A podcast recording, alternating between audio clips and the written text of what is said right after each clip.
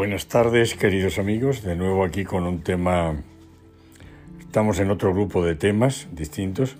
Vamos a hablar de la antropología de las adicciones morales. Son las adicciones de siempre, las de ayer, las de hoy. Desde que conocemos al ser humano han estado siempre presentes ahí en la historia suya.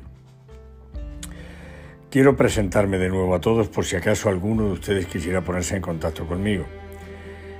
Mi mail es a gmail.com y también el teléfono celular más 56976 560204. Me llamo Ángel Rodríguez Enguerro y soy misionero vidente. Empecemos con el tema. Las adicciones de siempre, ayer y hoy. Las adicciones no son solo el alcohol, las drogas, el juego, el sexo desordenado, entre otras. Los defectos dominantes son muy cercanos y en algunas ocasiones se identifican con lo que hemos venido en llamar en la Iglesia Católica los pecados capitales. El primero en reconocer una serie de lo que él llamó pasiones fue Evagrio Póntico, un monje gnóstico, que murió en el desierto egipcio fue original de, Egipto en el año 399. Evaragio identificó ocho pasiones y creía que todo comportamiento impropio tenía su origen en una o más de estas. Más tarde, en el siglo XIII, Santo Tomás hizo un elenco, una lista de siete. Soberbia, pereza, gula, lujuria, avaricia, ira y envidia. Santo Tomás menciona que algunos de ellos no son pecados en sí mismos, sino vicios, es decir, tendencias a cometer ciertos pecados. Si los observan bien, estos defectos dominantes son de carácter personal, son personales, pero ¿dónde están los defectos dominantes de carácter social? O como se los llama ahora modernamente los pecados modernos. El 9 de marzo del 2008, el portavoz del Vaticano, el arzobispo Gianfranco Girotti, dijo que el Vaticano estaba considerando actualizar esta lista para incluir vicios modernos de carácter social dentro de la lista de los siete ya anunciados. La lista se amplió entonces a otros nueve pecados, entre los que se incluyen el deterioro medioambiental y la manipulación genética, en cuanto, en cuanto a atentados a la conservación del planeta y a la vida en edad embrionaria. Los vicios modernos se dice que son esencialmente pecados sociales, a diferencia de los anteriormente enumerados como vicios clásicos o individuales.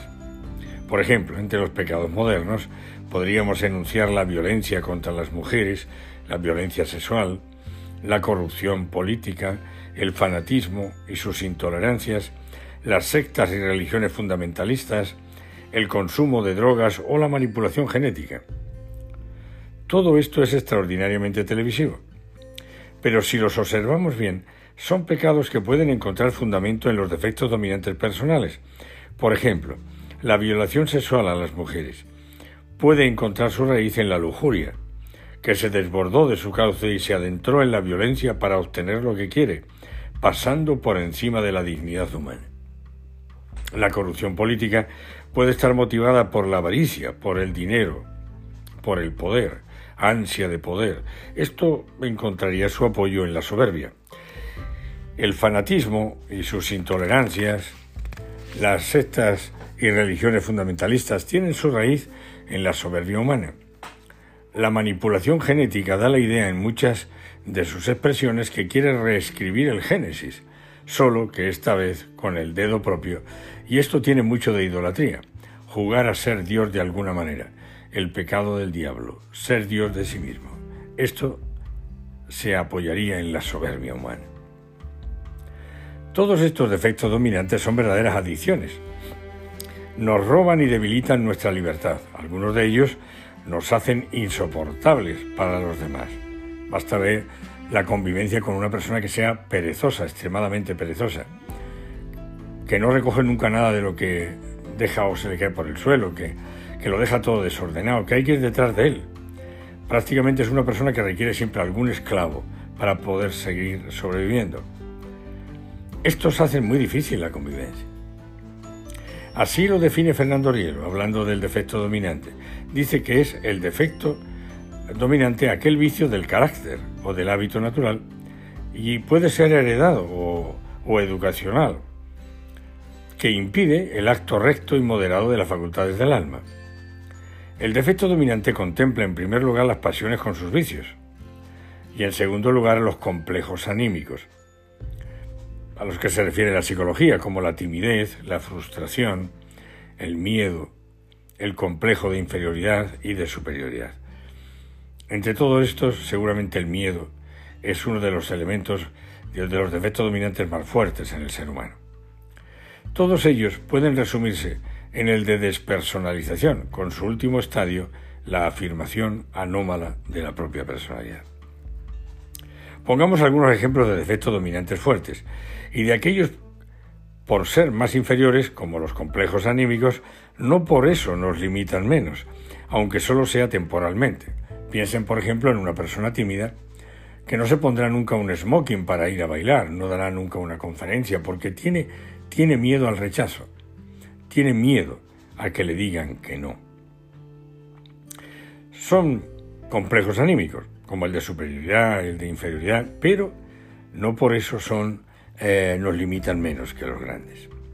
Los fuertes, los defectos dominantes más fuertes, el orgullo, la ira, la ira, carácter altisonante, apenas le tocan en sus intereses, sean de la naturaleza que sean, salta, hiere, muerde, aunque solo sea con la palabra.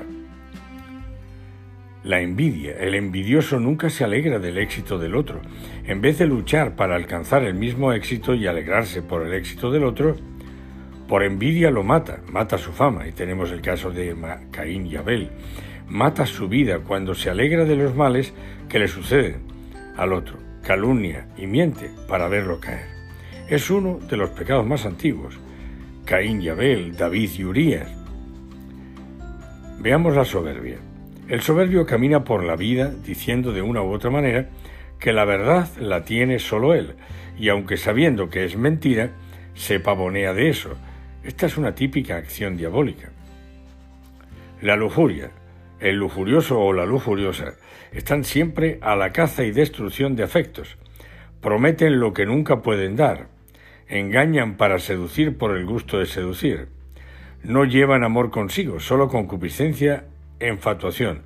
Todo lo reducen a pura genitalidad, aunque en esto muchas veces sean cómplices los dos. Veamos brevemente los sentimientos, las emociones y las pasiones con sus vicios.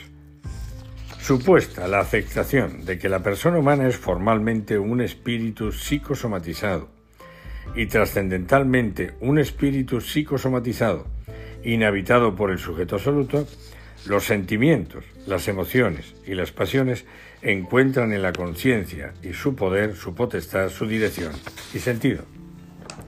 Fernando Rielo nos dice al respecto, podemos definir los sentimientos como energías psíquicas complejas, de poca intensidad, pero duración prolongada. Los sentimientos incitan a pensar, razonar, emitir juicios sobre personas, situaciones familiares, sociales y situaciones de todo tipo y a su vez éstas pueden modificar los sentimientos.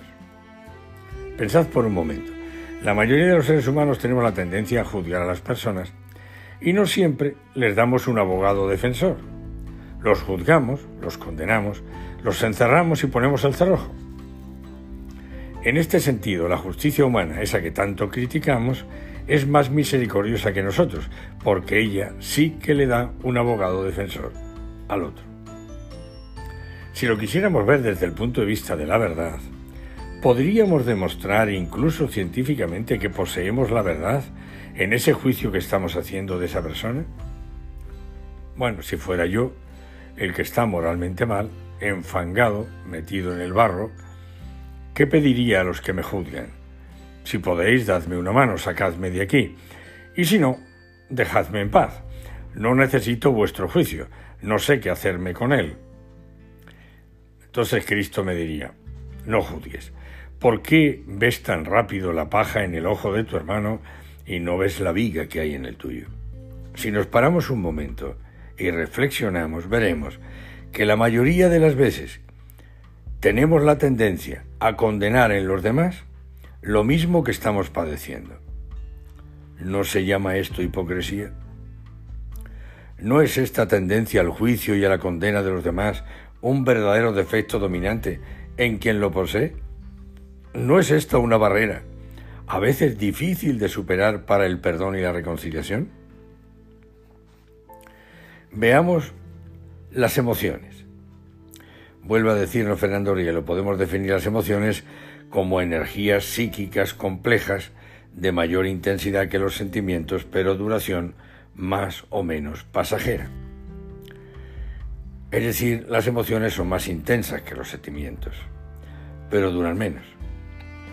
El estado anímico producido por una emoción se caracteriza sobre todo por una conmoción orgánica que tiene su origen en representaciones, en recuerdos o en impresiones de experiencias placenteras o desagradables, del pasado o del presente, pero con proyección hacia el futuro.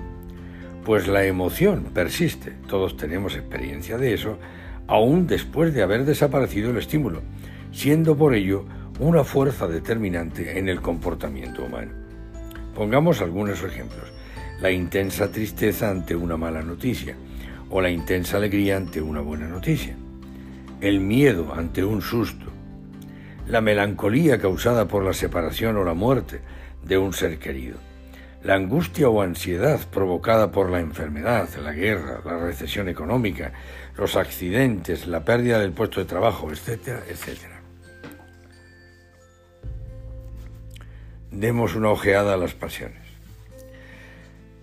Podemos definir las pasiones como energías psíquicas complejas de mayor intensidad que los sentimientos y más duraderas, ciertamente bastante más duraderas que las emociones. Las modificaciones o reacciones fisiológicas son de mayor violencia, intensidad y exclusivismo que las que se presentan en las emociones, siendo más estables y duraderas que éstas. Las pasiones, como energías psíquicas, son inclinaciones o tendencias desarrolladas muy intensas, que se presentan con carácter de exclusividad y anulación de las demás, y se constituyen por su imposición en el centro de atracción de la vida psicológica de las personas.